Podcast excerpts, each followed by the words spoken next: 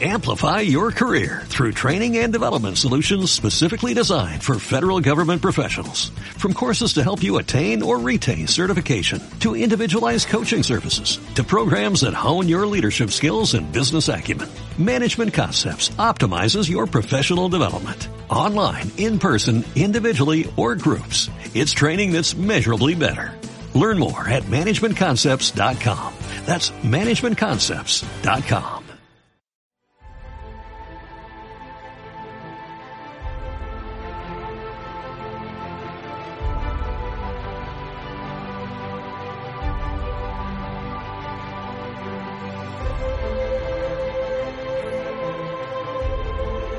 casa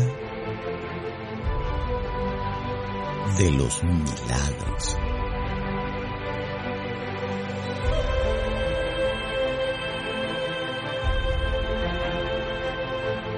Nadie se casa para ser infeliz. Todos aspiran a tener una mejor vida como casados que la que tuvieron de solteros.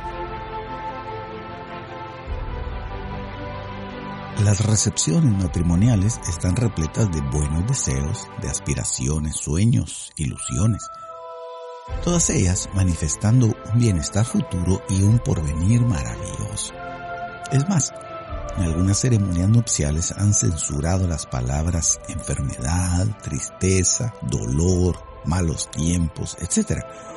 Pues eso haría, según ellos, que el recién formado matrimonio tuviera que enfrentar adversidades, las cuales fácilmente podrían evitarse proclamando solo palabras positivas y buenos deseos sobre este.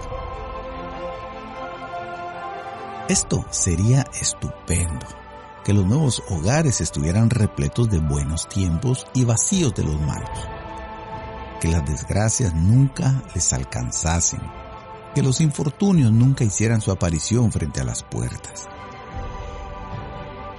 que las calamidades se mantuvieran muy lejos y que los accidentes y fatalidades no ocurrieran jamás.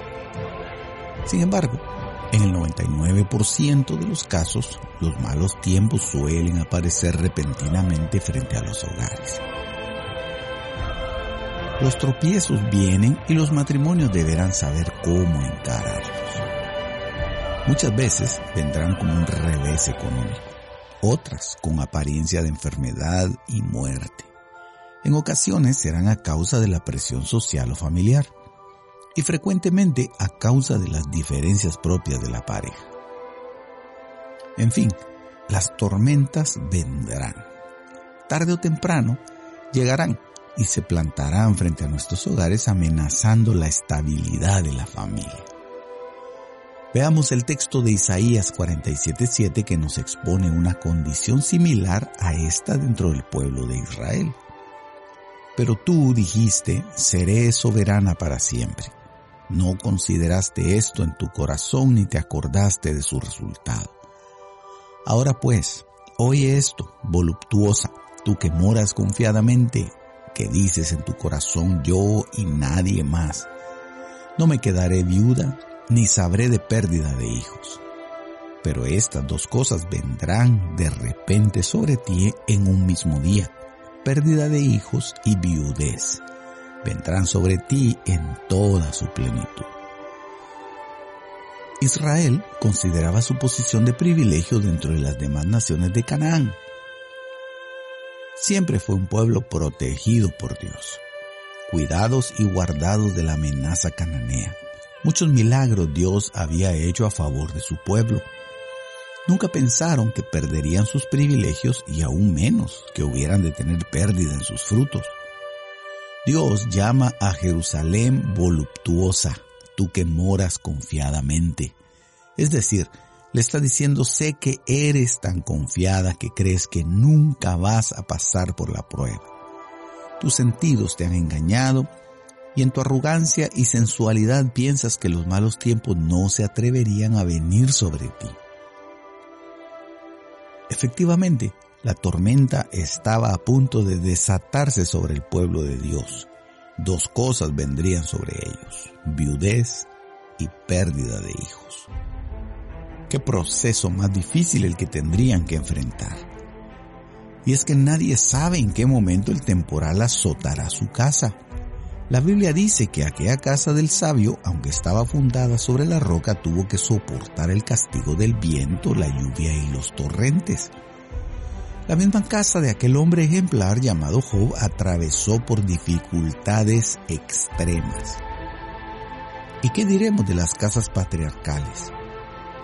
Abraham batalló contra la esterilidad. Isaac sufrió la división de sus hijos. Jacob enfrentó la presunta muerte de su hijo José y la pérdida irreparable de su esposa Raquel. David superó la mayor prueba de adulterio y homicidio en su casa. Los padres de Sansón tuvieron que sobreponerse al suicidio de uno de sus hijos. Así, podríamos crear una lista interminable de héroes que supieron vencer adversidades familiares, unas más pequeñas que otras, pero al final infortunios que hubo que sortear. A cada hogar le llega su momento de viudez y orfandad. No obstante, la palabra de Dios nos llena de esperanza al considerar grandes ejemplos de mujeres en dicha condición y que tuvieron que enfrentar situaciones imposibles y que de todas ellas les libró Jehová.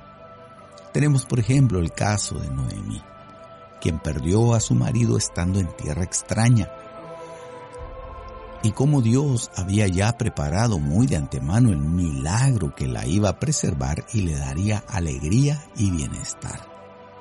También el caso de aquella mujer originaria de un pequeño pueblo llamado Naín, quien habiendo enviudado, ahora tenía que enfrentar la pérdida, no de uno de sus hijos, sino del único hijo que tenía. Jesús la ve con compasión y efectúa el milagro de la resurrección, devolviéndole la alegría que posiblemente había perdido al momento de enviudar. Podría mencionar asimismo el memorable caso de aquella mujer que habiendo sido esposa de uno de los hijos de los profetas cayó en una condición de viudez que le acarrearía problemas económicos tan graves que sus deudas solo podían ser pagadas con la vida misma de sus hijos.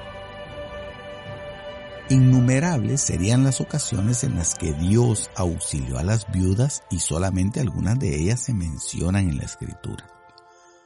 De tal manera que Jesús diría a un grupo de judíos reunidos en una sinagoga de Nazaret, pero en verdad os digo, muchas viudas había en Israel en los días de Elías, cuando el cielo fue cerrado por tres años y seis meses, y cuando hubo gran hambre sobre toda la tierra y sin embargo, a ninguna de ellas fue enviado Elías, sino a una mujer viuda de Sarepta en la tierra de Sidón.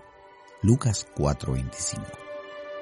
Es innegable que aunque Elías fuera enviado solamente a una viuda en Sarepta de Sidón, ninguna de las viudas en ese entonces se quedaría sin ayuda de parte de Dios, pues la escritura misma declara que Padre de los huérfanos y defensor de las viudas es Dios en su santa morada. Salmo 68.5. Por tanto, tenemos la certeza de que aunque nuestras casas estén atravesando por valles de luto, tristeza, dolor o agotamiento, seremos auxiliados por Dios y vendremos a ser testigos de los milagros y cosas asombrosas que se darán en nuestros hogares. Aquí cabe muy bien la aplicación de aquel verso que dice que donde abundó el pecado, sobreabundó la gracia de Dios. Así también donde abundan hoy día los problemas y las desgracias, los milagros de Dios serán aún más que sobreabundantes, trayendo sobre las familias tiempos de plenitud y gran regocijo.